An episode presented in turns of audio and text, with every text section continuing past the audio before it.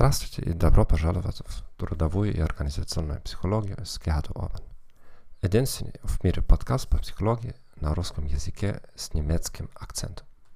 В этом выпуске мы поговорим о самой большой проблеме отношений в HR-отделах. Текущий кризис корона выявил отсутствие определенного опыта во многих крупных организациях. Начинающие компании могут подорвать цели отрасли, потому что в крупных корпорациях систематические предупреждения при найме на работу. По логике вещей, сотрудник – это человек, который приносит нашей компании маржинальную прибыль. В противном случае было бы неразумно нанять его или ее. Таким образом, сотрудники приносят нам прибыль. Соответствует ли наш процесс найма этому факту?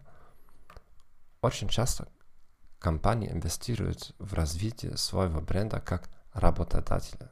Но каково восприятие кандидатов в процессе набора? Это факт, что отделы кадров служат привратниками организации. Многие по-прежнему ведут себя так, будто есть неограниченный поток идеальных кандидатов и решение принимает только компания.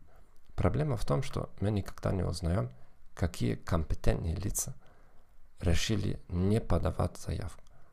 Неужели нужно еще задавать подобные вопросы? Каковы ваши сильные и слабые стороны?